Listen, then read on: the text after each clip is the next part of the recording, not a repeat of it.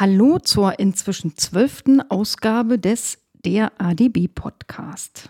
Ich bin Anke Domscheit-Berg, digitalpolitische Sprecherin der Linksfraktion im Bundestag und erzähle euch mal wieder direkt aus dem Maschinenraum des Bundestages, insbesondere aus dem Digitalausschuss, diesmal sogar aus zwei Ausschusssitzungen. Diese Woche war nämlich ein Sonderfall. Wir hatten am Dienstag, dem 28.03.2023, eine Sondersitzung zum Thema Hinweisgeberschutzgesetz, also zum Whistleblower-Schutz. Und dann hatten wir noch die ganz normale Sitzung am 29.03.2023 zur KI-Verordnung der Union, also der Europäischen Union. Da ging es insbesondere um ChatGPT und ähnliche General Purpose AIs oder generative künstliche Intelligenzen. Und es ging um zwei andere EU-Verfahren, nämlich den Verordnungsentwurf zum Umgang mit kritischen Rohstoffen und zum Chips Act. Da geht es um Halbleiter. Aber wie immer kriegt ihr zuerst eventuelle Nachreichungen. Diesmal gibt es auch welche. Vielleicht erinnert ihr euch, vor über einem Jahr hatte uns Bundesminister Wissing im Ausschuss mal ein sogenanntes Wimmelbild der Digitalzuständigkeiten versprochen. Wir haben da x-mal nachgehakt, immer wurden wir vertröstet. Und jetzt kam halt so ein Papier um die Ecke, das nennt sich irgendwie Digitalpolitik der Bundesregierung, Neuordnung digitalpolitischer Zuständigkeiten. Also große Erkenntnisgewinne gab es nicht. Es ist nicht das, was ich mir vorgestellt habe als Wimmelbild mit Zuständigkeiten. Ähm, ich kann es euch leider nicht ins Netz stellen, weil das ist als Drucksache des Digitalausschusses nicht öffentlich. Aber wie gesagt, keine großen Erkenntnisse. Das, was man dem natürlich auch entnehmen kann, das wussten wir aber auch schon vorher, ist, dass die Governance weiter völliger Schwachsinn ist. Also viele Themen sind einfach in der Federführung auf viel zu viele Ressorts verteilt. Das Dateninstitut zum Beispiel auf drei, nämlich BMI, Bundeswirtschafts- und Klimaministerium, aber auch auf das Bildung- und Forschungsministerium, das Digitalbudget, Klammer auf, das übrigens bis heute noch fehlt. Und ob es ins nächsten Haushalt reinkommt, ist auch noch klar ist auch noch unklar, Klammer zu. Dafür sind gleich vier zuständig, nämlich neben dem Bundeskanzleramt das Finanzministerium, das Digital- und Verkehrsministerium, aber auch das Wirtschafts- und Klimaministerium. Und Dito bei der Digitalstrategie, ähm, da kümmert sich zwar hauptsächlich das BMDV drum, aber das macht es halt auch nicht alleine, sondern da mischen noch das BMWK und das Bundeskanzleramt mit. KI-Strategie, das sind da wieder drei, BMWK, BMAS, also Arbeit und Soziales und Bildung und Forschung. Also jedes Mal viel Zankerei, das merkt man leider auch bei ganz vielen Themen. Man könnte also auch sagen, der Berg kreiste und gebar ein Mäuschen über ein Jahr warten und echt wenig Erkenntnis gewinnen. Ja, damit kommen wir schon zum Dienstag, zur Sondersitzung. Hinweisgeberschutzgesetz. Warum überhaupt eine Sondersitzung? Das lag daran, dass am Donnerstag der gleichen Woche, also am 30.03., dieses Hinweisgeberschutzgesetz verabschiedet werden sollte, muss man inzwischen sagen. Und es gibt eine Mindestfrist von zwei Tagen zwischen den Beschlüssen in den Ausschüssen und der Verabschiedung im Plenum. Deswegen war die reguläre Ausschusssitzung am Mittwoch einfach zu spät. Es gab dann also am Dienstag jene Sondersitzung abends. Und Ehrlich gesagt, ich fühlte mich da ziemlich verarscht. Es waren null VertreterInnen der Bundesregierung anwesend. Ich habe also gefordert, dass man die vorlädt. Man will die ja befragen zu so einem Thema. Die wollen ja immerhin ihr Gesetz verabschieden und sollen es dann auch verteidigen. Ich hatte auch gehört, dass im parallel tagenden Rechtsausschuss eine ganze Mannschaft unterwegs sein soll. Kann man ja mal ein, zwei Leute abgeben an den Digitalausschuss. Aber da hieß es, nö, und warum überhaupt? Der Digitalausschuss, der sei ja eh nur mitberatend und es würden ja auch zehn Ausschüsse zeitgleich eine Sondersitzung zu genau diesem Thema machen. Die könnten ja nicht alle irgendeinen Experten aus den zuständigen Ministerien bekommen. Und das war so der Moment, wo ich dachte, ja, Selbstbewusstsein als Digitalausschuss hat hier aber irgendwie keiner. Wir sind ja schließlich nicht irgend so ein Ausschuss. Wir haben also mit dem Thema Whistleblowing schon ein bisschen mehr zu tun als irgendwelche anderen zehn Ausschüsse. Ähm, der fachliche Bezug ist einfach da, siehe Wikileaks und Co. Aber diese Meinung hatte ich offenbar ganz alleine. Die Ampel hatte null Interesse an einer Debatte. Die wollte im Prinzip nur einmal abstimmen und fertig. Ich habe trotzdem die Debatte beantragt, auch wenn keine Regierungsvertreter da waren, hätte ich zumindest meine Kritik am Gesetzentwurf loswerden können. Aber auch das wurde einfach abgelehnt. Debatte unerwünscht, kann man sagen. Die Ausrede, dass wir ja nur mitberatend sind und deshalb bräuchte man keine Debatte, ist sowieso gaga in der letzten Legislatur, waren wir in vier Jahren genau drei oder viermal federführend. Und natürlich haben wir trotzdem in jeder Sitzungswoche jede Menge Debatten zu allen möglichen wichtigen Themen geführt. Also kein Argument. Dem Wunsch auf Debatte abzulehnen, übrigens, das ist auch sehr, sehr ungewöhnlich, ist mir vorher noch nicht passiert. Es war eigentlich Usus, wenn eine einzelne Fraktion auf einem Debattenwunsch besteht, dass man dem auch stattgibt. Man hat dann natürlich wenn man so richtig keinen Bock hatte, als andere Fraktionen die Redezeit sehr gekürzt. Im schlimmsten Fall kriegte man dann eine Minute pro Fraktion. Und die anderen Fraktionen, die keinen Bock hatten, haben auf ihre Redezeit schlicht verzichtet. Und wenn es richtig dumm kam, hat man halt alleine eine Minute geredet und das war die Debatte. Aber nicht mal das war mir vergönnt. Es wurde einfach komplett abgelehnt. Insgesamt war der Prozess die reine Verarsche, denn am Montag, am Tag vor der Sondersitzung, fand noch eine richtige Anhörung im Rechtsausschuss dazu statt. Da wurden also jede Menge Sachverständige eingeladen. Ihr könnt euch das auch reinziehen. Anhörungen sind ja öffentlich. Steht in der Mediathek, kriegt den Link wie immer in den Shownotes. Diese Sachverständigen, die fühlten sich natürlich auch verarscht, weil am Montag sollen sie da Dinge erzählen und am Dienstag finden schon die Sondersitzungen mit den Abstimmungen statt. Und am Donnerstag die Beschlussfassung im Plenum. Da ist ja schon völlig klar, dass es null darauf ankommt, was sie da am Montag erzählen, weil nichts davon noch irgendwie berücksichtigt werden wird. Das ist also nicht witzig und noch weniger witzig war der Umstand, dass am Donnerstag nicht mal drei Stunden vor der Debatte die einfach abgesetzt worden ist. Gründe weiß ich nicht, keine Ahnung. Auf jeden Fall habe ich umsonst nachts an der Rede geschrieben. Es fand jetzt einfach doch nicht mehr statt. Das Ganze ist aber eigentlich schon total eilig, denn es geht um die Umsetzung einer europäischen Richtlinie und die war schon fällig zum Januar 2022. Wir sind also über ein Jahr im Verzug. Es wurde von der EU schon ein Vertragsverletzungsverfahren eröffnet und Deutschland muss jetzt jeden Tag wegen Nichtumsetzung eine richtig fette Strafe zahlen. Das war übrigens auch die Begründung, warum diese Sondersitzung stattfinden muss, weil sonst dauert es ja bis zur nächsten Sitzungswoche und wird doch so teuer. Ich glaube, es sind 250.000 Euro Strafe am Tag, also schon so ein bisschen Kohle. Das reicht für ein paar Bürgergelder. Und das fällt jetzt jeden Tag an, trotzdem, weil es wurde ja abgesetzt. Ja, was will eigentlich diese europäische Richtlinie? Die verpflichtet zum Hinweisgeberschutz, also Whistleblower-Schutz, immer dann, wenn man eine Meldung, also einen Hinweis gibt zu Verstößen gegen EU-Recht, wenn öffentliche Interesse beeinträchtigt werden. Immerhin, erfreulicherweise hat die Ampelkoalition erklärt, sie möchte das umsetzen in einer Form, die weitergeht, dass also nicht bloß Verstöße gegen EU-Recht abgedeckt sind, sondern dass es generell einen besseren Whistleblower-Schutz gibt. Diese Richtlinie ist schon 2019 in Kraft getreten. Daraufhin wurde sie mehrere Jahre von der GroKo eifrig ignoriert. 2020 haben wir in der Linksfraktion noch zwei kleine Anfragen dazu gestellt, weil wir mal wissen wollten, wann kommt sie denn eigentlich und wie wird sie umgesetzt. Da standen auch ziemlich genau drin, wie wir uns das eigentlich selber vorstellen würden. Und einen Antrag dazu haben wir dann 2021 auch noch gestellt. Könnt ihr euch, wenn es euch interessiert, auch in den Shownotes nochmal genauer angucken. Im Koalitionsvertrag wurde also dann die möglichst schnelle und sehr weitgehende Umsetzung versprochen. Die Ankündigung da klang wie vieles andere eigentlich auch voll nett.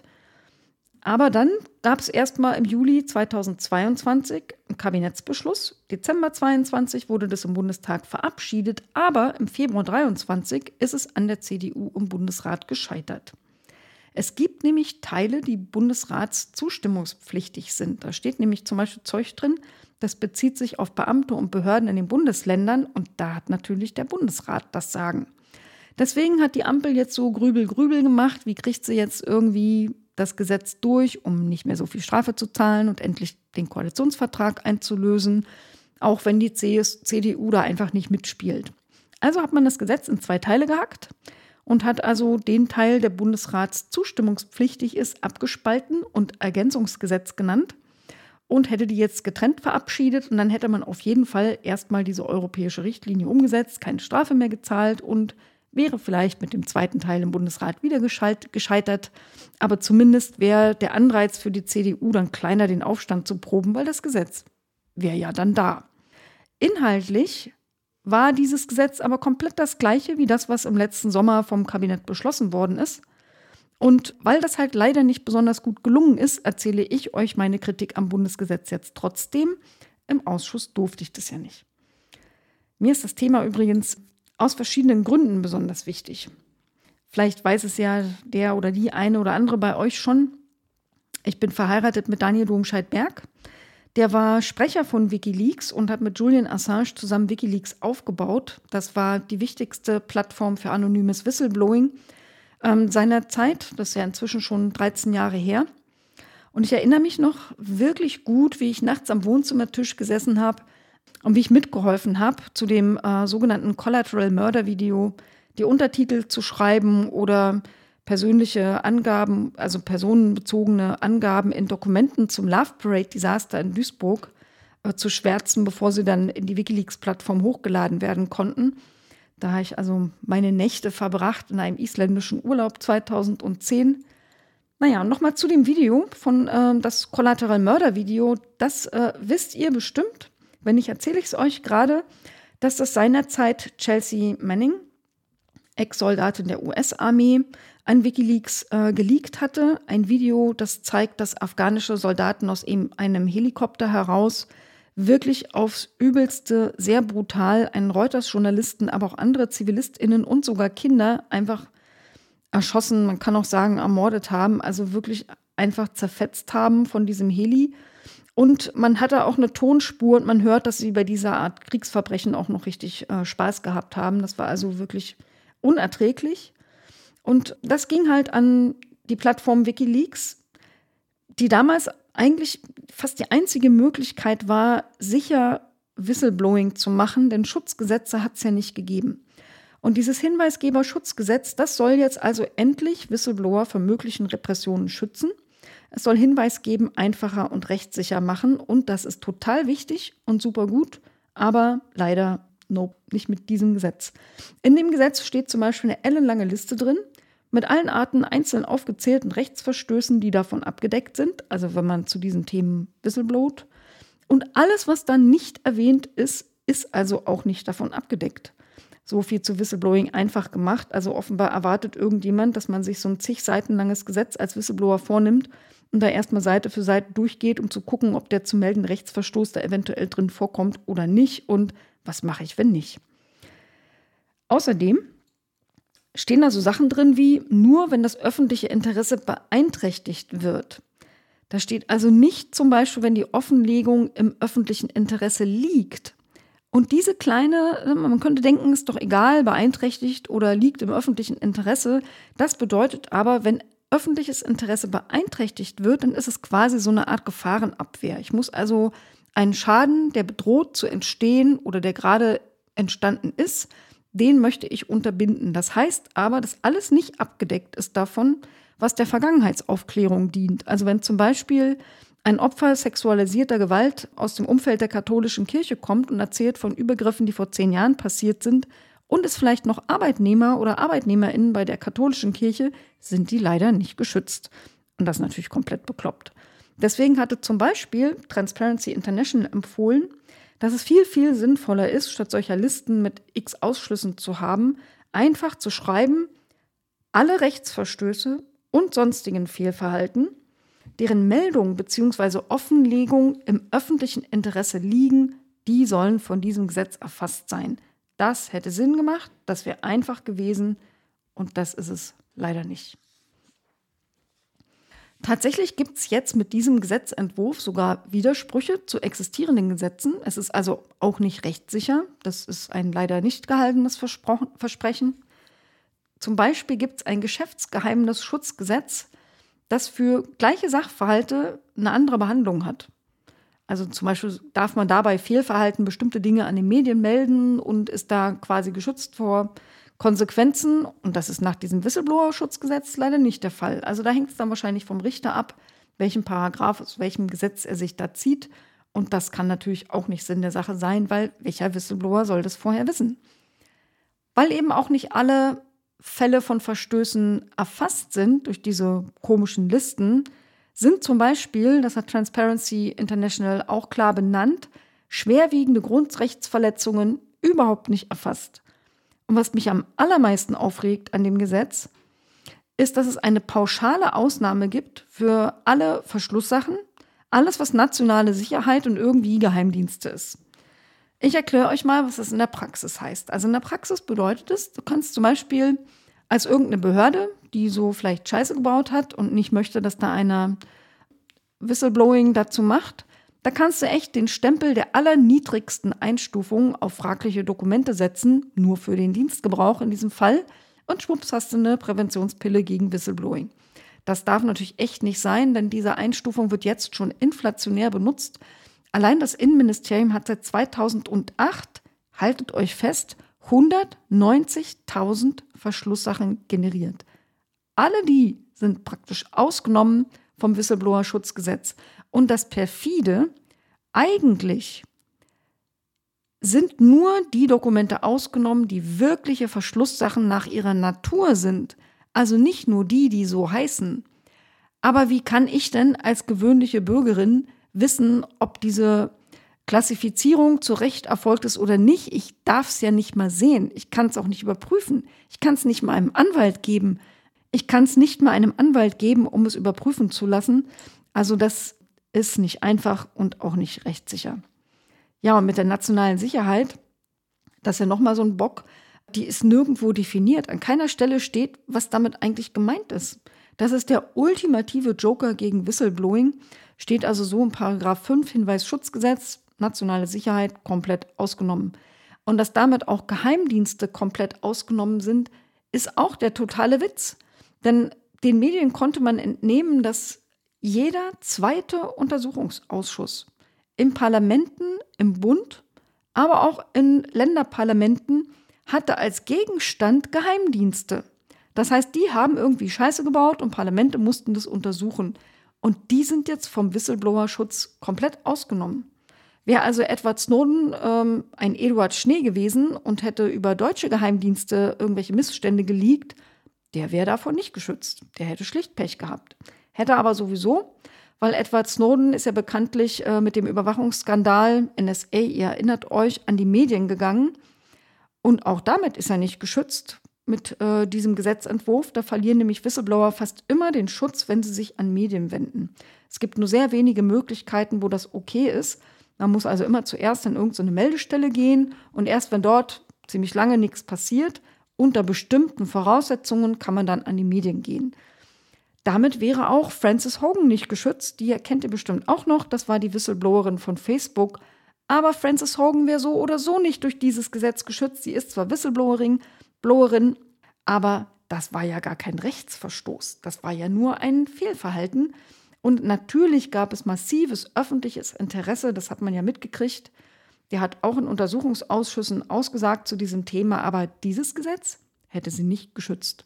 Und ehrlich gesagt, ob ein Rechtsverstoß vorliegt oder nicht, dazu braucht es ganz oft Gerichte. Das kann überhaupt nicht jede Einzelperson völlig klar feststellen. Also ehrlich gesagt, das ist wirklich total daneben.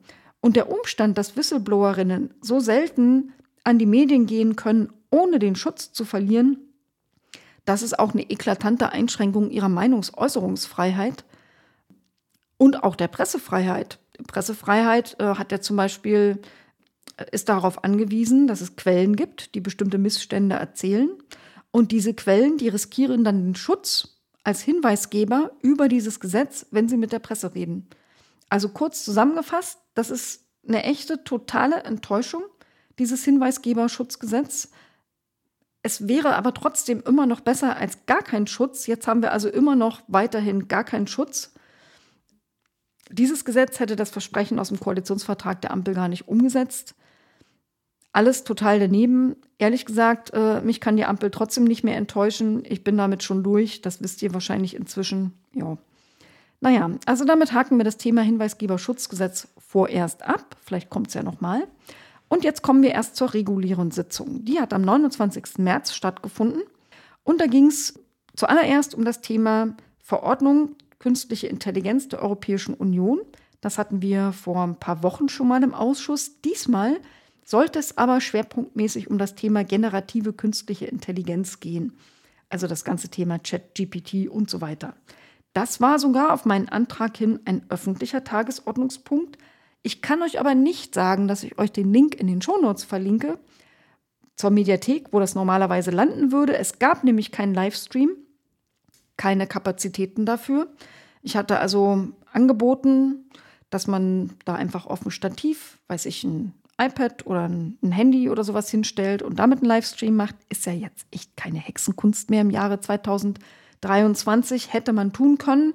Das wurde abgelehnt. Auch die Bundestagsverwaltung war damit nicht happy. Aber es gab vom Sekretariat eine Notaufzeichnung auf WebEx und man will zumindest versuchen, das später noch online zu stellen. Ob es klappt, weiß ich aber nicht. Falls es klappt, stelle ich euch dann später noch einen Link da rein. Ja, ich habe, äh, da es schon mal im Digitalausschuss war, das generelle Thema künstliche Intelligenzverordnung, könnt ihr im Podcast Nummer 8 nachhören. Der wird natürlich unten verlinkt. Und in dieser Regulierung allgemein geht es darum, sämtliche KI-Systeme zu regulieren, die in Europa, also in der Europäischen Union, auf den Markt kommen. Es soll also sichergestellt werden, ne, hehre Ziele, dass diese KI damit ethisch ist, also nicht diskriminiert zum Beispiel, dass sie rechtskonform ist, also zum Beispiel nicht gegen Datenschutzgrundverordnung und andere Dinge verstößt und sicher soll sie natürlich auch sein.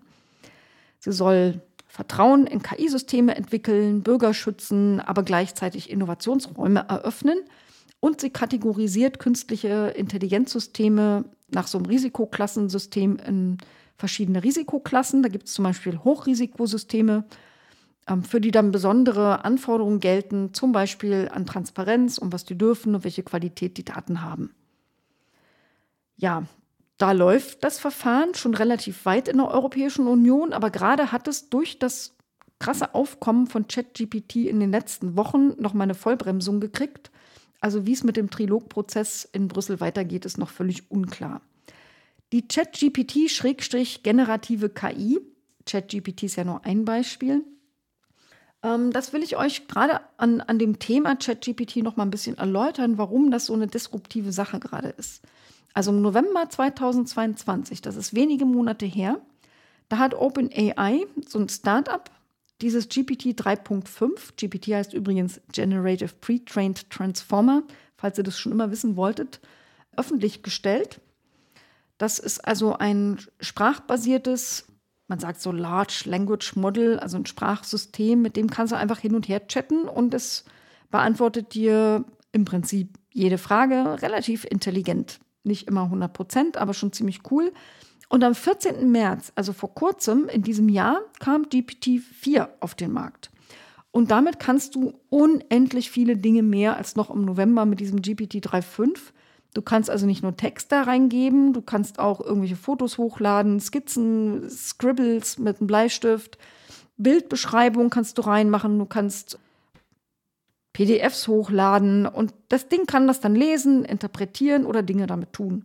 Du kannst zum Beispiel mit einem Stift auf dem Papier skribbeln und sagen, hier, mach mal aus dieser kleinen groben Zeichnung auf Papier eine Webpage und dann programmiert es dir eine Webpage. Fix und foxy.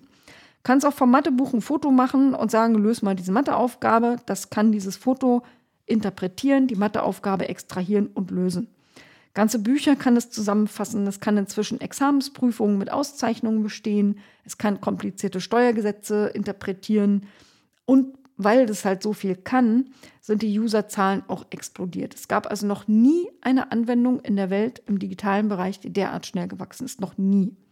Eine Million User in fünf Tagen im Januar 2023 waren es schon über 100 Millionen User und Ende November kam es ja überhaupt erst. Also das ist schon echt krass. Und es könnte natürlich auch sein, dass hier wieder ganz große neue Monopole entstehen. Microsoft hat nämlich schon im Januar eine Kooperation mit diesem OpenAI abgeschlossen, 10 Milliarden da rein investiert. Und es soll das Ganze auf einer exklusiven Cloud laufen, die zufällig eine Microsoft Cloud ist, also Azure. Azure. Und es soll auch in das Office, Microsoft Office-Abo integriert werden irgendwann. Jeden Tag, wenn man mal so ein bisschen auf Twitter oder woanders guckt, hört man, was es da so an neuen disruptiven Ideen gibt. Und ehrlich gesagt, unsere Gesellschaft ist wirklich nicht darauf eingestellt, wie schnell sich das alles entwickelt. Man kann da Quellen in der Regel nicht überprüfen. Inhalte kommen total überzeugend drüber. Unser Bildungssystem ist hoffnungslos überfordert. SchülerInnen nutzen das schon massenhaft, nicht nur für Hausaufgaben.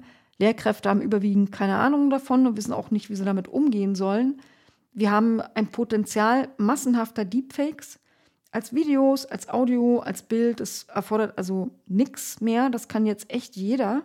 Wir haben gefakte wissenschaftliche Studien, die so kompliziert geschrieben sind, mit gefakten Quellen, dass das also selbst Wissenschaftler nur sehr schwer feststellen können, was daran jetzt stimmt oder nicht. Und wir können eine massenhafte Erzeugung nicht nachvollziehbarer KI-generierter Inhalte haben, die dann wiederum Input für andere KI werden, die das dann verarbeitet. Und dann hat man so ein Perpetuum mobile von exponentiell wachsenden Inhalten, deren Quellen eigentlich gar keiner mehr kennt. Ja, das ist halt wirklich schwierig. Und wir haben also potenzielle Disruptionen für etablierte Player wie, sagen wir mal, Google und die Google-Suche. Wir haben Disruptionen für bestimmte Prozesse wie Texte zusammenfassen, Text übersetzen, Texte strukturieren, umformulieren. Ja, nimm diesen Text und schreib ihn so, dass ihn, sagen wir mal, Leute mit niedrigem IQ verstehen können oder mit schlechten Deutschkenntnissen oder Drittklässler. Das kann das Ding einfach machen und zwar in einer Millisekunde. Du brauchst keine Leute mehr zum Reden schreiben. Ja, Im Europäischen Parlament wurde schon im Februar eine von ChatGPT geschriebene Rede gehalten. Übrigens zum Thema künstliche Intelligenz. Und der Redenhalter, also der Abgeordnete, der hat äh, diesem ChatGPT auch gesagt, schreib die mal in Shakespeare-Englisch. Also auch das kann die KI und hat sie auch offensichtlich gut gemacht. Die kann auch programmieren, die kann auch hacken, die kann auch designen. Die wird ganze Berufe, Unternehmen und Plattformen kaputt machen, insbesondere weil es neuerdings auch Kombinationen gibt mit anderen generativen KIs, die zum Beispiel Bilder generieren können oder Videos generieren können weil es ganz viele neue APIs, also Schnittstellen gibt, wo man zum Beispiel eine Bestellplattform integrieren kann. Das heißt, du sagst dieser Chat-Plattform, mach mir mal einen Speiseplan für Veganer, die aber kein Brokkoli mögen. Und dann kommt da halt ein Speiseplan raus, dann sagst du, mach mir mal eine Einkaufsliste draus, dann kommt die Einkaufsliste und dann sagst du, bestell mir das mal bei dem und dem Bestellservice. Und wenn der ein Plugin hat, ähm, dann kommt es halt gleich als fertige Bestellung, brauchst eigentlich nur noch klicken. Also das verändert schon wirklich, wirklich viel und zwar gerade täglich. Und dann haben wir noch das große Thema Nachhaltigkeit, denn obwohl die Server ständig überlastet sind, jeder will das coole Zeug immer ausprobieren, war der Stromverbrauch durch ChatGPT allein im Januar so hoch wie von 3000 durchschnittlichen EU-Haushalten. Also es läppert sich dann schon, wenn es alle für alles quasi benutzen. Und weil das alles gerade so schnell geht und uns alle überrollt, haben auch in dieser Woche eine ganze Reihe globaler, sehr bekannter WissenschaftlerInnen und Tech-Leader ein Moratorium gefordert und eine Pause bei dieser rasanten KI-Entwicklung über ChatGPT 4.0 hinaus gefordert. Ja, das war jetzt eine etwas längere Einführung, aber weil das alles gerade so wild ist, war das Bedürfnis darüber zu reden, ob diese aktuelle KI-Verordnung, die in Brüssel verhandelt wird, das überhaupt hinreichend berücksichtigt und was die Bundesregierung da eigentlich für Positionen hat. Wir kriegten also zuerst da mal eine Einführung zum Stand der Verhandlungen. Man wartet da auf die Position des Europäischen Parlaments. Die sollte im Februar kommen, aber wegen allem dem, was ich beschrieben habe, kommt die erstmal nicht. Man erwartet jetzt frühestens Ende Mai einen Beschluss des Europaparlaments. Vorher müssen dann noch zwei Ausschüsse dort drüber bescheiden. Und ja, das wird nicht wie gehofft in der schwedischen Ratspräsidentschaft fertig, sondern erst in der spanischen, wahrscheinlich. Man weiß ja nicht, wie viel sich dann noch ändert und wie lang es am Ende dauert. Was sich aber abzeichnet, zumindest noch, da scheinen sich ja Dinge auch zu bewegen, ist, dass es für so, diese sogenannte generative KI keine gesonderte Regulierung in der Verordnung gibt. Im Erstentwurf der Kommission übrigens war das noch nicht mal genannt. Also so schnell hat sich das entwickelt.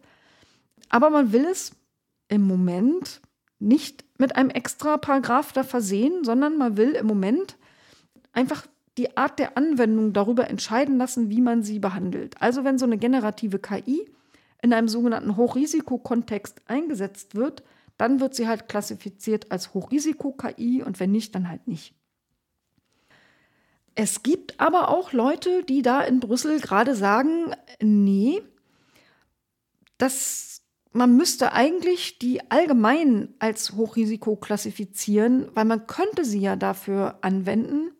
Und man weiß das ja vorher nicht, wofür sie benutzt wird. Kann ja jeder machen, was er will damit. Also wilde Diskussionen, viele offene Fragen. Wir haben natürlich auch wissen wollen, was die Bundesregierung denn selber für eine Position hat. Die hat aber gar keine. Also die Bundesregierung sagte immer wieder, sie wartet erstmal auf die Äußerungen des Europäischen Parlaments und dann reagiert sie darauf Tja, dann kriegten wir vom Justizministerium noch erzählt, dass man im Moment also zwei verschiedene Varianten offenbar diskutiert in der Union, nämlich die Kommission, die will das eher jetzt mehr oder weniger so, wie es ist, durchpeitschen und möchte dann sogenannte Durchführungsrechtsakte hinterher schicken. Das fand die Bundesregierung, klang jetzt so rüber, nicht so toll, weil man dann natürlich weniger Planbarkeit hat für alle, die darauf warten, dass es endlich verbindliche Regeln gibt, weil man weiß ja nicht, wann die kommen und auch nicht, was da so drin steht. Das Europäische Parlament will lieber alles in dieser KI-Verordnung direkt regeln, dann hätte man also sofort mehr Klarheit. Aber es ist im Prinzip völlig unklar, wohin die Reise geht. Und weil auch ähm, das BMWK ein bisschen überrollt worden ist von den Ereignissen, finden da offenbar im Moment ziemlich viele Stakeholder-Gespräche statt, um sich da eine neue Meinung zu bilden. Ich habe dann halt gleich mal gefragt, oh, interessant, wen trifft man denn da so? Kann man eine Liste haben? Und ist auch äh, Algorithm Watch dabei oder der CCC oder so. Und da hieß es, naja, die kann man jetzt hier nicht so auswendig alle nennen, aber man reicht dann eine Liste gerne nach ja, ich nehme die Liste gerne nachträglich. Ich wollte aber trotzdem schon mal wissen, war denn Alg Algorithm Watch bis jetzt dabei oder nicht? Nee, die waren bis jetzt nicht dabei, aber die Gespräche laufen ja auch noch. Also, falls ihr von Algorithm Watch das zufällig hört, vielleicht kriegt ihr noch eine Einladung. Ja, das Thema Risikobewertung solcher äh, generativer oder General Purpose AIs, Mehrzweck AI nennt man, KI nennt man die ja auch manchmal, das war dann noch mal eine ganze Weile in der Diskussion welcher Risikoklasse man das jetzt zuordnet. Aber im BMWK vertritt man, zumindest das kam rüber, die Position, dass man das wirklich nur nach Anwendungsfeld einzeln entscheiden soll. Aber die Debatte, wie gesagt, sei ongoing. Im Moment hat die KI-Verordnung ja dann eine klare Ansage, nämlich eine sektorspezifische Klassifizierung. Also da geht es mehr darum, wo wendet man die KI an. Also zum Beispiel im Bereich Gesundheit, dann ist es eine Hochrisiko-KI. Da die Bundesregierung aber ein bisschen doch noch unklar ist dazu, hat sie da diverse Fragen an die Kommission gerichtet. Die Fragen kennen wir nicht die Antworten kennen wir natürlich auch nicht. Die gibt es ja auch noch nicht. Neugierig waren wir auch zur Frage, was ist denn, wenn sich jemand da über ein Plugin so eine generative KI in irgendein Produkt einbaut? Wer ist denn dann dafür verantwortlich, die Pflichten der KI-Verordnung zu erfüllen? Auch das wird offenbar noch diskutiert, aber im BOMJ ist man der Meinung, eigentlich immer der letzte Nutzer. Also der, der zum Schluss dieses Produkt an den Markt bringt, egal was vorher da eingebaut worden ist, der muss diese Pflichten erfüllen. Im BMWK war man übrigens immer wieder der Meinung, Ganz wichtig, viele Dinge zu regulieren, aber, aber auf keinen Fall darf es Innovationshemmnisse geben. Man muss unbedingt Europa stark machen, dass wir da nicht abgehängt werden und alle anderen uns überholen. Das ist dann immer ein bisschen schwierig, wenn man dann im Zweifel auf schnell schnell macht und zu wenig reguliert. Und im Moment habe ich das Gefühl, wir haben es zwar eilig und wir müssen schnell da Regeln auf den Markt bringen, aber die dürfen halt auch nicht undurchdacht sein. Und im Moment würde ich fast sagen, braucht es nicht nur ein Moratorium für KI, sondern vielleicht sogar ein Moratorium für eine Sofortverabschiedung dieser KI-Verordnung, damit man auch wirklich weiß, was man tut. Ja, um die Folgen für die Gesellschaft und die Technikfolgen allgemein, die haben uns auch viel beschäftigt. Also zum Beispiel zu diesem Moratorium, da haben wir von der Bundesregierung auch wissen wollen, was die denn eigentlich davon halten. Also dass da jetzt ein Innehalten gefordert wird von wichtigen Playern im Markt, dass man also das erstmal nicht weiterentwickeln soll, sondern mindestens ein halbes Jahr erstmal die Folgen für die Gesellschaft besser verstehen soll, was hält die Bundesregierung davon. Tatsächlich hat die Vertreterin des BMWK gesagt, sie setzt auf Regulierung und nicht auf ein Moratorium. Offenbar findet sie das nicht so eine gute Idee. Ich persönlich neige ein bisschen mehr zum Moratorium, auch wenn man über den äh, Brief diskutieren kann. Die Vertreterin der Bundesregierung war der Meinung, die Verordnung, die macht das schon und die reicht aus. Und die könnte die EU als Vorreiter international platzieren und auch dafür sorgen, dass man KI ohne katastrophale gesellschaftliche Auswirkungen nutzen kann. Aber ehrlich gesagt, ich habe da so meine Zweifel, weil das geht gerade so schnell, dass wir es halt wirklich selber noch nicht verstehen. Und da ist mir das zu wenig, dass man sagt, ja, mit der KI-Verordnung will man Vertrauen in Technologie fördern, Innovationsräume erhalten. Ja, also ich darf ja Vertrauen auch nicht leer fördern. Ich muss ja eine Basis für Vertrauen haben. Und wenn ich noch gar nicht die Folgen davon verstehe, hm. Also jedenfalls kam dann vom BMWK auch noch im gleichen Atemzug, wir müssen unbedingt als Europa uns da noch stärker einbringen und wir brauchen auch viel mehr Daten, damit es auch wirklich klappt. Und dann wurde halt zitiert, was man schon alles Tolles tut, nämlich Dateninstitut, gibt es noch nicht übrigens, ist ja noch in Planung. Die Datenräume, die man schaffen will, Gaia X, hört man von manchen, ist eine Totgeburt, aber soll halt auch toll sein laut Bundesregierung. Und übrigens auch der Data Act der EU soll ja dazu beitragen, also zu mehr Zugang zu Daten, vor allem Daten aus dem Internet der Dinge. Dazu rede ich am 31.03. am Freitag im Plenum. Wenn ihr das hört, ist die Rede schon gelaufen. Dann wird es auch einen Link geben, den ihr in den Shownotes finden werdet. Naja, jedenfalls habe ich nochmal nachgehakt zum Thema Folgen für die Gesellschaft und habe das, was ich euch am Anfang erzählt habe, da in Kurzfassung erzählt. Also von diesem krassen disruptiven Potenzial, wie schnell das wächst und was es alles so bedeuten kann. Zum Beispiel, dass man Deepfakes praktisch jeder Mensch erstellen kann. Man braucht keinerlei Kenntnisse oder Vorwissen dafür. In Videoform, in Audioform, in Fotosform. Das ist natürlich mega geil für künstlerische Geister und für Designer, aber es hat natürlich auch Risiken für eine Gesellschaft, die diesen Deepfakes ausgesetzt ist und die vielleicht nicht richtig versteht, drauf reinfällt und wer weiß, was das für Folgen hat. Deswegen wollte ich wissen, befasst sich denn die KI-Verordnung der EU auch mit der Befähigung der Gesellschaft, mit, damit umzugehen, gerade auch mit diesen generativen KI-Systemen? Vom BMWK kam, ja, total relevante Frage, aber man müsse meine Erwartungen dämpfen. Die KI-Verordnung, die kann ja irgendwie nicht alles abschließend regeln. Aber man hätte ja über die Regulierung der Hochrisikobereiche da schon super große Fortschritte gemacht. Und man müsse natürlich überall mehr aufklären zum Beispiel auch in der Bildung. Und da gibt es ja dann bald so ein Fachgespräch im Bildungsausschuss zu generativer KI. Das stimmt. Aber das ist doch nicht genug. Und das sind genau die Momente, wo ich anfange, mir wirklich Sorgen zu machen. Weil man es offenbar nicht verstanden hat, was die potenziellen Folgen sind. Also das, das macht mir schlechte Gefühle. Ja. Und gerade wegen diesem Beispiel äh, Deepfakes und so weiter habe ich auch noch mal gefragt, was die Position der Bundesregierung eigentlich ist hinsichtlich Kennzeichnung von KI-generierten Inhalten. Da geht es mir gar nicht unbedingt darum, dass da fett in der Ecke steht, dieses Bild wurde von einer KI generiert, nämlich diese und jene KI. Mir geht es durchaus auch um unsichtbare Sachen, die aber zum Beispiel Forensik-Tools oder Apps oder wer auch immer, so spezielle Technologien, die die finden könnten wo man auch eine andere KI drüber laufen lassen kann und sagen, such mal nach diesem Wasserzeichen von der Ursprungs-KI. Und dann könnte man zum Beispiel Deepfakes sehr schnell widerlegen. Aber ich kriege da als Antwort nur, ja, das debattiert man ja schon total lange, das ist auch nicht abschließend geklärt. Also irgendwie scheint mir gar nichts abschließend geklärt. Und es würde ja auch Fragen des Urheberrechts berühren und die Debatte wäre ja uralt. Nicht, ja, okay, okay, okay, aber was ist denn jetzt die Position der Bundesregierung?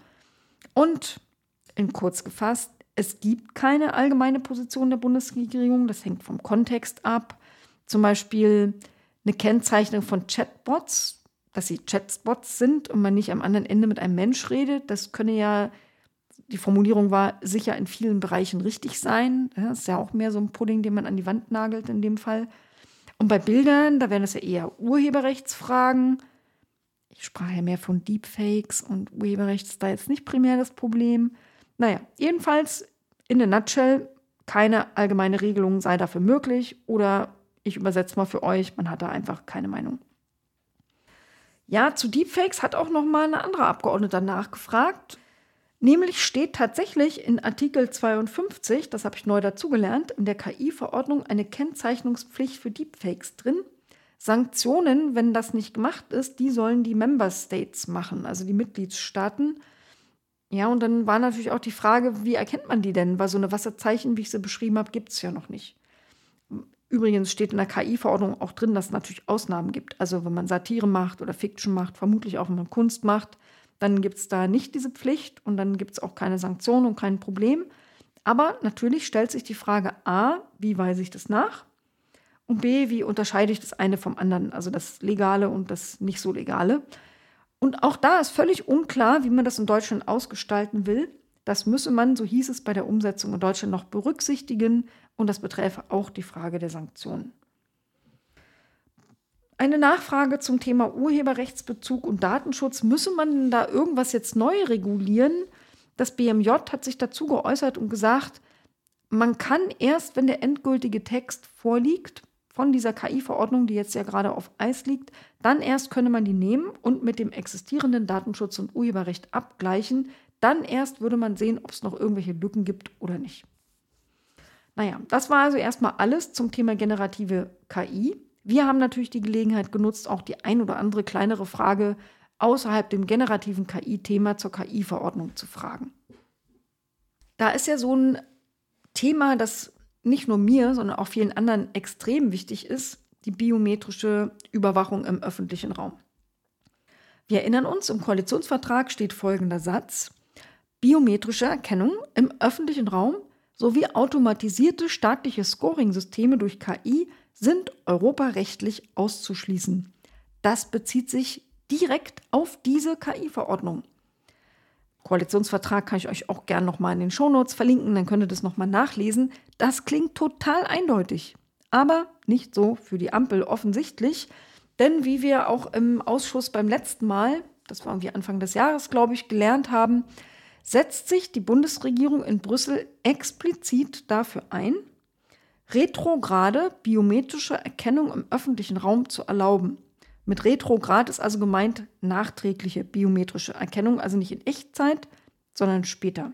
Das ist ein Bruch des Koalitionsvertrages. Da steht nicht nur Echtzeit biometrische Erkennung im öffentlichen Raum ist auszuschließen, da steht biometrische Erkennung im öffentlichen Raum und für die Erkennung ist es scheißegal, ob es in Echtzeit oder fünf Minuten später oder am nächsten Tag passiert. Also das Problem, das ich damit sehe, ist, dass wenn dieses Retrograde erlaubt wird, dann wird voraussichtlich viel mehr im öffentlichen Raum gefilmt.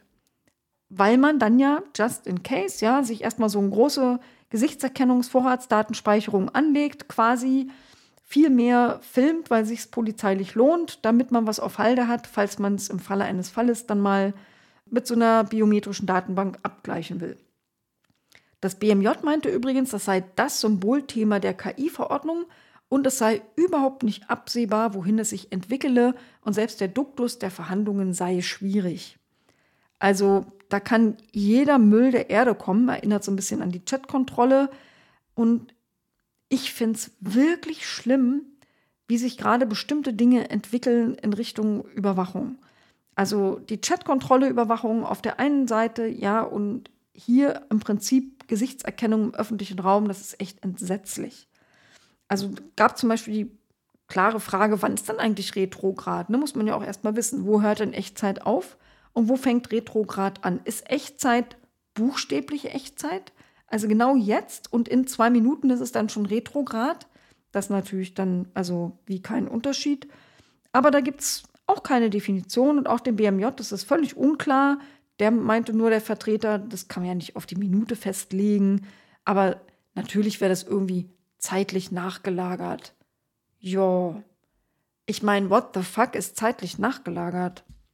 Nun ja, also ich jedenfalls habe noch mal nachbohren wollen und habe gesagt, ich verstehe es einfach nicht, was diese beiden Varianten Ex-Post und Echtzeit-Gesichtserkennung wirklich unterscheiden soll, weil in beiden Fällen werden anlasslos Menschen im öffentlichen Raum gefilmt und potenziell gesichtsidentifiziert. Und eine Ex-Post-Analyse ist ja nur möglich, wenn ein Video existiert. Also wird doch garantiert generell mehr Video überwacht, zum Beispiel bei jeder Demo mal so pauschal. Und schwupp sind wir beim Chilling-Effekt und bei einer anlasslosen Massenüberwachung. Und ich habe explizit die Bundesregierung gefragt, wie soll denn verhindert werden, dass eine biometrische Vorratsdatenspeicherung zur allgemeinen Praxis wird, nur damit man im Fall der Fälle genug Material hat? Und wie glaubt eigentlich und warum die Bundesregierung, dass eine retrograde Gesichtserkennung verfassungskonform ist? Und Leute, ihr glaubt es nicht, ich habe darauf keine richtige Antwort bekommen. Ich kriegte dreimal erklärt vom BMJ und vom BMWK, dass es doch gar nicht darum ginge, dass man dauerhaft filmt, alle Menschen überall und sofort mit Datenbanken abgleicht. Nein, what the fuck, natürlich nicht. Das wäre ja 1984 hoch 1000. Darunter ist es auch schon schlimm. Und danach habe ich auch gar nicht gefragt. Aber dann kam es halt nochmal. Ja, und dann kam halt so Zeug wie, Videoüberwachung gibt es ja eh schon und das ist eine ganz andere Debatte, um die geht es doch jetzt gar nicht. Es soll keine permanente Profilerstellung der Bevölkerung kommen. Aber guck doch mal, wie nützlich das wäre. Siehe Sturm auf Kapitol, da konnte man Täter mit Gesichtserkennung nachträglich an den Videos identifizieren. Ja. Und dann kam noch das Argument, dass es doch am Ende davon abhängt, mit welchen Datenbanken das ab, äh, man das abgleicht. Und man erzählte mir, dass es Länder gibt, wo sämtliche Menschen ständig live mit Datenbanken abgeglichen werden, denen irgendwie auch alle drin sind. Und ich sollte dann wahrscheinlich toll finden, dass es nicht in ganz Europa genauso scheiße kommen soll. Das ist mir ehrlich gesagt nicht gut genug. Fakt ist, biometrische Fernerkennung, völlig egal ob Echtzeit, drei Minuten später oder am nächsten Tag, ist Massenüberwachung. Sie ist damit eine Gefahr für das Recht auf Privatsphäre, für das Demonstrationsrecht, für Nichtdiskriminierung, für allgemeine Freiheitsrechte und, und, und. Und über 200 zivilgesellschaftliche NGOs europaweit sehen das genauso. Der EU-Datenschutzbeauftragte warnt, der Europäische Datenschutzausschuss hat gewarnt, der UN-Menschenrechtskommissar warnt und wenn wir Pech haben, kommt es trotzdem. Links dazu kriegt er auch wieder in den Shownotes. Diese Koalition, die sowas mittragen will und sich sogar dafür einsetzt, die hat übrigens ja auch eine Überwachungsgesamtrechnung angekündigt, die leider auch noch nicht in Sicht ist. Also nach meiner Ansicht gibt es eigentlich nur eine Option, nämlich ein Verbot biometrischer Ferngesichtserkennung, so wie es auch im Koalitionsvertrag drinsteht. Fazit, diese KI-Verordnung verband keineswegs Systeme mit inakzeptablen Risiken, wie am Anfang behauptet worden ist, weil sie entweder gar nicht Bestandteil sind der Verordnung, militärische Systeme sind ja übrigens auch ausgenommen, oder weil sie, Stichwort retrograde Gesichtserkennung, im Zweifel einfach trotzdem betrieben werden können. Tja, kurz angesprochen wurde noch die Large European AI Models. Ja, da liegt eine Machbarkeitsstudie vor. LEAM nennt sich das abgekürzt, wird auch verlinkt in den Shownotes. Da geht es also darum, kann man Alternativen zu diesem Open AI, kann man das auch hier aufbauen in Europa? Und die Bundesregierung findet sowas toll, wichtig für Europa, wichtig für Deutschland. Die Umsetzung ist gerade in Beratung. Man möchte da ein gesamtes Ökosystem aufbauen. Das Gesamtfazit zur KI-Verordnung, ein halbes Jahr nachdem wir uns das letzte Mal im Digitalausschuss damit befasst haben, sind fast noch mehr Fragen offen als vorher. Und zwar nicht bloß wegen der neu dazugekommenen oder sich stärker entwickelnden generativen KI. Es gibt immer noch keine Klarheit zur Gesichtserkennung im öffentlichen Raum. Die Ampel ist offensichtlich bereit zum Koalitionsbruch ohne irgendeinen erkennbaren Schmerz. Und es ist ganz offensichtlich, die Entwicklung wirtschaftlicher Potenziale in Europa geht einfach über Gemeinwohl und Gesellschaft und das ist schwierig und beunruhigend. Und damit wechsle ich das Thema. Wir bleiben aber bei europäischen Verordnungen. Jetzt kommt nämlich der Critical Raw Materials Act, eine EU-Verordnung über kritische Rohstoffe. Die haben wir im Digitalausschuss gemeinsam mit dem Chips Act, also der Halbleiterverordnung, besprochen. Aber weil es da halt thematisch hin und her ging und das im Podcast natürlich unsinnig und für euch kompliziert ist, habe ich das jetzt einfach in zwei Teile geteilt. Es wurde aber weniger zu diesem kritische Rohstoffe-Act diskutiert, deswegen ist dieser Teil jetzt ein bisschen kürzer. Dieser, äh, diese Verordnung zu kritischen Rohstoffen ist noch in einem super frühen Stadium. Da gibt es also noch nichts von Europäischen, vom Europäischen Parlament, es gibt nichts vom Rat, es gibt nur einen aller, allerersten Entwurf der Kommission selbst und den auch erst seit 16. März. Diese Verordnung enthält Inhalte in vier Säulen organisiert. Die erste Säule, die soll europäische Binnenlieferketten stärken.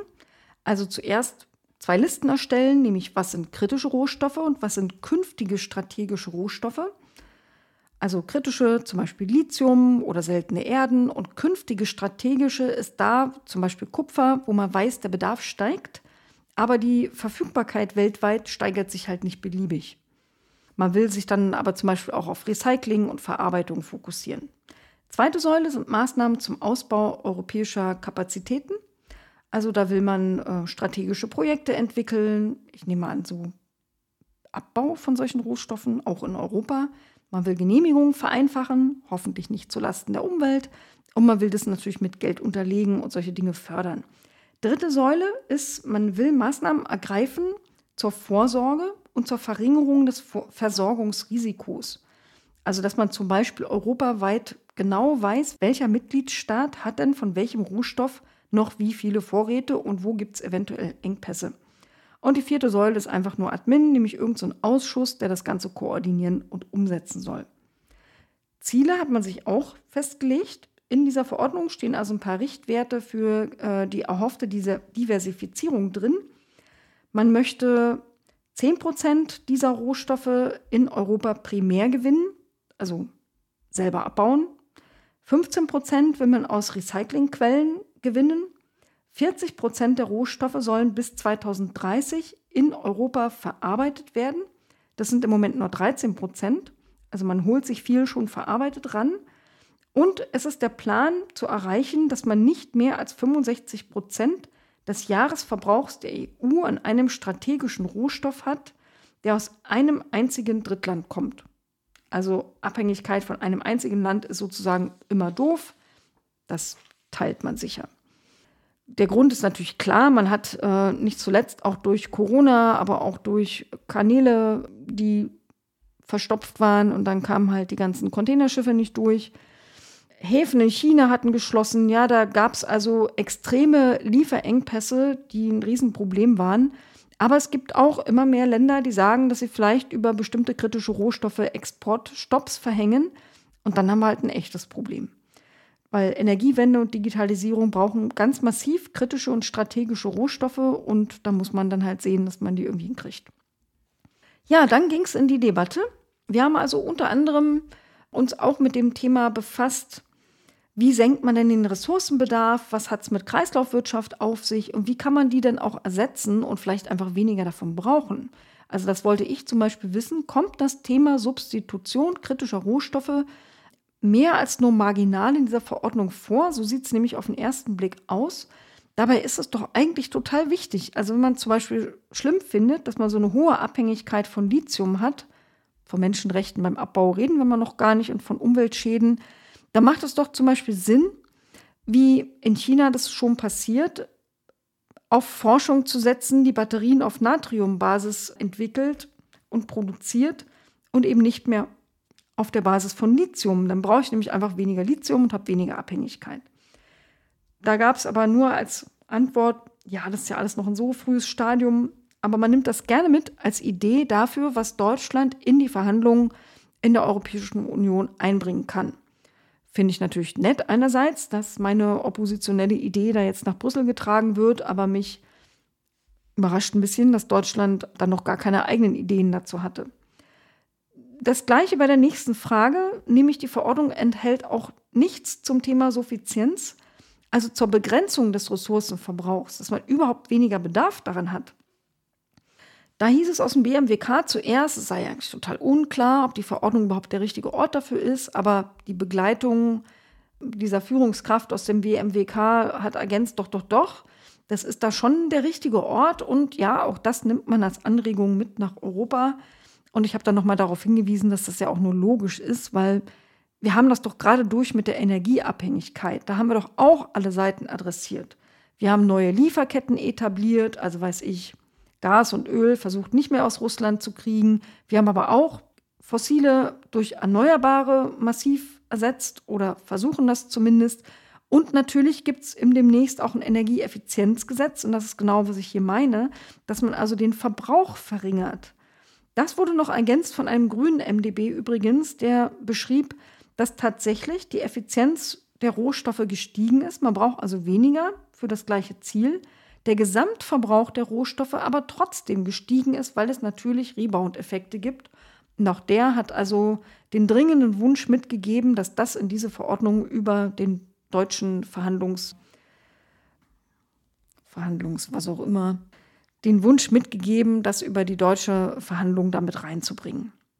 Kreislaufwirtschaft äh, wollten wir natürlich auch wissen, wie stark ist das in der Verordnung verankert. Also das scheint es schon da drin zu geben, soll aber noch stärker verankert werden und das BMWK ist da wohl aktiv an dem Thema, erarbeitet selber irgendwelche Strategiepapiere und ist da wohl auch schon dran. Unabhängig, glaube ich, sogar schon von dieser Verordnung.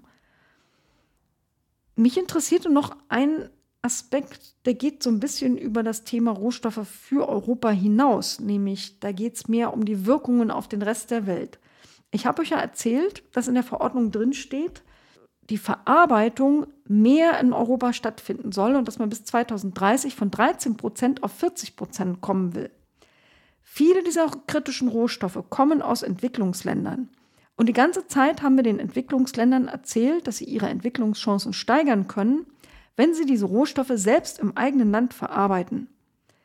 Wenn wir das jetzt aber verhindern, weil wir sagen, nee, nee, wir kaufen nichts mehr verarbeitet, wir wollen die in Europa verarbeiten, dann gibt es natürlich Konflikte auch mit der deutschen Entwicklungszusammenarbeit. Und da wollte ich wissen, wie geht man denn damit um und berücksichtigt man das überhaupt? Und da hieß es ja, man stimmt das ja ab mit anderen Ministerien, da werden schon Gespräche geführt, also mit dem ähm, mit zuständigen Ministerium für Entwicklungszusammenarbeit, aber auch mit dem Auswärtigen Amt. Ja, also kurz zusammengefasst, äh, diese Verordnung ist noch in einem wirklich sehr embryonalen Zustand. Keine Position des Europäischen Parlaments, keine vom Rat der EU, keine von der Bundesregierung. Wichtige Themen hat sie bis jetzt noch nicht mal angedacht. Und ich verspreche euch, wir werden nicht das letzte Mal darüber geredet haben. Das bringt mich zum nächsten Thema, nämlich dem Chips Act. Kleine Intro ins Thema. Da ist auch das Ziel, die Produktion von Halbleitern in Europa zu erhöhen und die Abhängigkeit von ausländischen Lieferanten zu verringern. Wir sind nämlich tatsächlich auch im Bereich Halbleiter extrem abhängig von anderen Ländern. Teilweise ganz weit weg. Also Europa hat nur 10% Marktanteil bei der Halbleiterproduktion weltweit. Das soll nach dieser Verordnung bis 2030 auf 20% verdoppelt werden. Und man will bis 2030 auch bis so Pi mal Daumen ungefähr 40 Milliarden Euro investieren. Wo die herkommen sollen, da streitet man halt noch ein bisschen. Der Status, da ist man schon weit fortgeschritten. Da ist also der Trilog auch mit dem Europäischen Parlament im Gange. Und es wird sehr prioritär von der schwedischen Präsidentschaft vorangetrieben und wird wahrscheinlich sogar in Kürze verabschiedet. Auch da gibt es Säulen, nämlich drei. Die erste Säule ist eine sogenannte Initiative Chips für Europa. Im Prinzip ist es Forschungsförderung. Da will man also Chips, Design und Entwicklung vor allem mit drei Milliarden Forschungsförderung äh, voranbringen. Zweite Säule, da geht es um Gewährleistung der Versorgungssicherheit. Also da will man mit anderen Worten große Projekte, Produktionskapazitätsprojekte hier in Deutschland fördern, beziehungsweise in Europa. Stichwort Intel-Fabrik in Magdeburg, wo dann solche Chips hergestellt werden. Und das, äh, diese zweite Säule ist sehr, sehr eng verschränkt mit der sogenannten IPSAI-Initiative. IPSAI heißt Important Project of Common European Interest. Das ist also das, woran Europa gemeinsame Interessen haben. Zum Beispiel, wenn eine monströs große Intel-Fabrik in Magdeburg Chips herstellt, hat ja auch Spanien was davon oder Portugal. Dritte Säule ist dann wie immer Koordinierungsgedöns. Da will man also den Markt überwachen und auf Krisen schneller reagieren können, zum Beispiel Störungen in der Lieferkette früher erkennen. Manche sind der Meinung, das bringt es jetzt auch nicht mehr, dieser Chips Act, da die Aufholjagd ist verloren für alle Zeiten. Unter anderem auch, weil andere dominante Regionen wie die USA mit dem Chips for America Act, heißt fast genauso wie unserer, schon 52 Milliarden investieren und nicht bis 2030, sondern schon bis 2026 und auch in Asien werden also zig Milliarden investiert. Keine Ahnung, ob wir es schaffen oder nicht. Naja, Intel in Magdeburg hatte ich schon erwähnt. Natürlich war das auch ein Thema, denn da ist vor kurzem durch die News gegeistert, dass der Baubeginn von 2023 auf 2024 verschoben worden ist. Und es wurde gerüchtelt, dass das daran liegt, dass man noch auf Förderzusagen wartet. 6,8 Milliarden waren bisher im Gespräch. Inter soll jetzt nach Medienberichten 10 Milliarden fordern wir wollten wissen, ist das die Ursache für die Verschiebung und wie geht denn das aus? Aber da haben wir leider nichts erfahren. Wir sind null schlauer geworden, denn laufende Verhandlungen, da erzählt man nichts. Aber natürlich sei die Bedeutung für den Osten super groß, natürlich auch für ganz Europa und das Interesse an der Ansiedlung auch hoch. Und irgendwie würde man da sich schon einigen. Ums Geld ging es auch bei dem übrigen Teil der Debatte. Wir wollten wissen, ist denn der Haushalt hinreichend ausgestattet? Bleibt es bei den 40 Milliarden? Sind es überhaupt 40 Milliarden? Aber da hieß es, die Summe ist gar nicht genau bestimmbar, denn diese eine Säule, die die Ansiedlung von Projekten fördert, die hängt ja davon ab, wie viele geförderte Projekte da entstehen. Und das weiß man ja vorher nicht so genau. Also für Forschungsforderungen, habe ich schon erwähnt, gibt es ja die drei Milliarden. Und bei dem Rest hängt es halt davon ab. Also der Haushalt in Deutschland wird natürlich nicht die 40 Milliarden haben, das ist ja was ganz Europa leistet, aber das, was Deutschland leisten soll, das wird es auch tun und da wäre man sich ganz sicher. Über dieses IPSAI, diese Important Projects of Common European Interests, wurden übrigens schon 35 Projekte identifiziert. Die Hälfte soll auch schon bewilligt sein von der Kommission. Wir wollten sofort wissen, oh, welche sind denn das? Sag mal, aber die Liste kriegen wir nicht, weil die Verhandlungen laufen ja noch. Aber öffentlich bekannt sind zum Beispiel schon, dass da Verhandlungen geführt werden, eben zu Interle Magdeburg, aber auch ein Infineon-Projekt wurde genannt, ohne Ort, und auch ein TMSC, das ist eine taiwanesische Firma, wurde genannt, auch ohne Ort. Ja, dann war natürlich die Frage, was sind eigentlich für Chips? Es sind ja nicht, ne, es gibt nicht nur unterschiedliche Kartoffelchips, sondern auch unterschiedliche Halbleiterchips. Die unterscheiden sich in der Regel nach ihren Nanometerangaben. Es gibt also mehr so größere, mehr so kleinere Chips, die gröberen und die super präzisen. Und die Entwicklung, die Herstellung ist natürlich unterschiedlich komplex. Wir wollten also wissen, ob der Chips Act da irgendwelche bevorzugt oder nicht. Aber nö, tut er nicht. Ist egal, welche kann man beide hier herstellen. Wir können auch alle brauchen. Ähm, tatsächlich braucht man aber wahrscheinlich in der Autoindustrie vor allem eher die größeren und da ist der Bedarf also besonders groß und auch das Problem ähm, bei den Lieferketten besonders kritisch gewesen. Aber Vorgaben macht die Verordnung dann nicht. Gefragt habe ich nochmal, wenn Lieferengpässe vorhergesehen werden sollen, dann braucht es ja auch Daten aus den Unternehmen. Also man braucht ja Monitoring. Exporte, Investments, jada jada. Äh, sind denn da Rechenschaftspflichten oder irgendwelche Sanktionen vorgesehen? Und ja, hieß es, Monitoring gibt es sogar schon, ist auch schon im Einsatz. Die Kommission hat sich dann einen Fragekatalog ausgedacht, den hat sie Ende 2022 schon an Zulieferer, Abnehmer und Verbraucher geschickt. Und diese Daten werden jetzt alle ausgewertet und ja, auch Exportdaten sind da drin. Ja, und natürlich kann auch äh, das Thema Fachkräfte nicht fehlen, weil natürlich spielt nicht nur Geld eine Rolle und nicht nur, dass man irgendwo eine Fabrik hinstellt. Irgendwoher müssen ja auch die Leute können, kommen, äh, die das können, was man da braucht an Kompetenz. Sollen die aus dem Ausland kommen? Ja, hieß es. Deshalb gibt es ja die Fachkräftestrategie der Ampel. Deutschland muss da attraktiver werden und die Einwanderung von Fachkräften soll auch einfacher werden. Aber ich habe nochmal nachgefragt, wie sieht es denn aus mit Kompetenzentwicklung im eigenen Land? Also nichts gegen Fachkräfte aus dem Ausland, aber gerade was IT-Berufe angeht, entwickeln wir Talente ja auch nicht früh genug. Also ich habe vorgeschlagen, dass man zum Beispiel überall, wo Schulen sind, Makerspaces verortet. Ja, wenn Kinder schon früh lernen, Elektronik zu löten, haben sie ja möglicherweise damit den ersten Schritt in Richtung Chips-Karriere gemacht und wollte wissen, was tut man denn halt dafür. Da hieß es aber nur, ja, total wichtige Frage. Das Fachkräftethema wäre tatsächlich auch im Chips Act drin, denn es wäre ja eine Anforderung von Unternehmen bei der Ansiedlung. Aber Details, das hören wir jetzt nicht zum ersten Mal in diesem Podcast, sind noch unklar. Aber das Thema Fachkräfterekrutierung, das sei natürlich dabei. Wahrscheinlich Einwanderung oder so, keine Ahnung. Der Bundesregierung sei es aber total wichtig, aber sie wüsste auch noch nicht genau, wie sie es macht.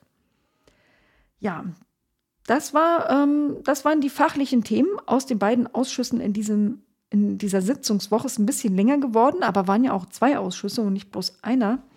Ich habe dann ganz am Ende natürlich noch die Öffentlichkeit für die drei Tagesordnungspunkte des nächsten Digitalausschusses beantragt.